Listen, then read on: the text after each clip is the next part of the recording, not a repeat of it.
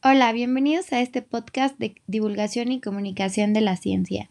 Yo soy Fernanda Tinoco y en este episodio hablaremos sobre los alimentos ultraprocesados, si es que son buenos o malos y por qué, y cómo es que afectan nuestra dieta diaria.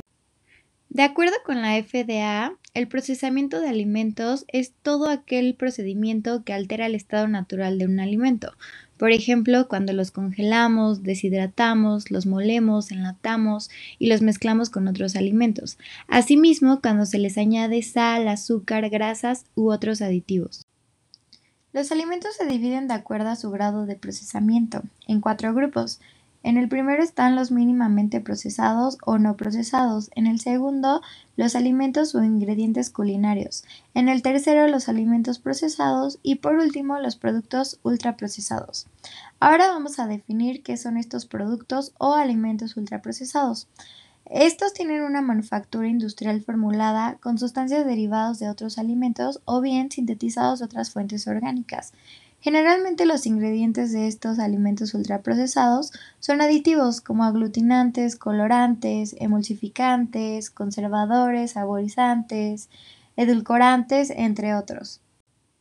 Los productos ultraprocesados tienen un alto contenido calórico y bajo valor nutricional.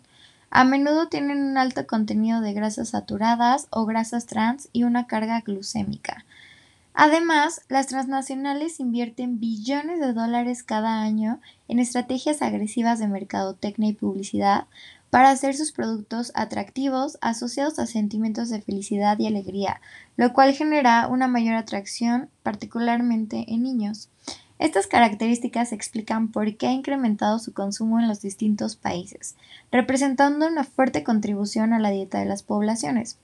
Para el caso de nuestro país, México, este consumo ha generado un rápido incremento del sobrepeso, la, obesidad y las enfermedades crónicas, las cuales se han identificado como las principales causas de muerte en nuestro país.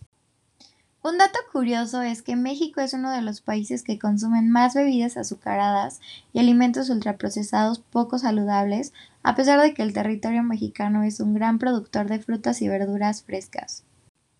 De acuerdo con datos del Instituto Nacional de Estadística y Geografía, por sus siglas INEGI, los hogares de la República Mexicana distribuyen un 47% de su gasto en alimentos proteicos de origen animal, un 35% a los compuestos de calorías, hidratos de carbono y grasas, un 15% a alimentos con vitaminas y minerales y solo el 2.6% a productos de origen vegetal. Ahora hablaremos sobre estos alimentos ultraprocesados y el COVID-19. Hasta antes de la emergencia sanitaria se asociaba la mala alimentación con problemas de obesidad y algunas enfermedades.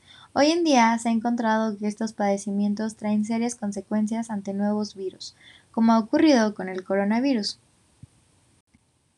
Resultados preliminares de varios estudios demuestran que la alimentación basada en alimentos ultraprocesados pone a las personas en riesgo de sufrir COVID-19 debido a la alteración del microbioma intestinal porque hay una disfunción metabólica y del sistema inmunológico.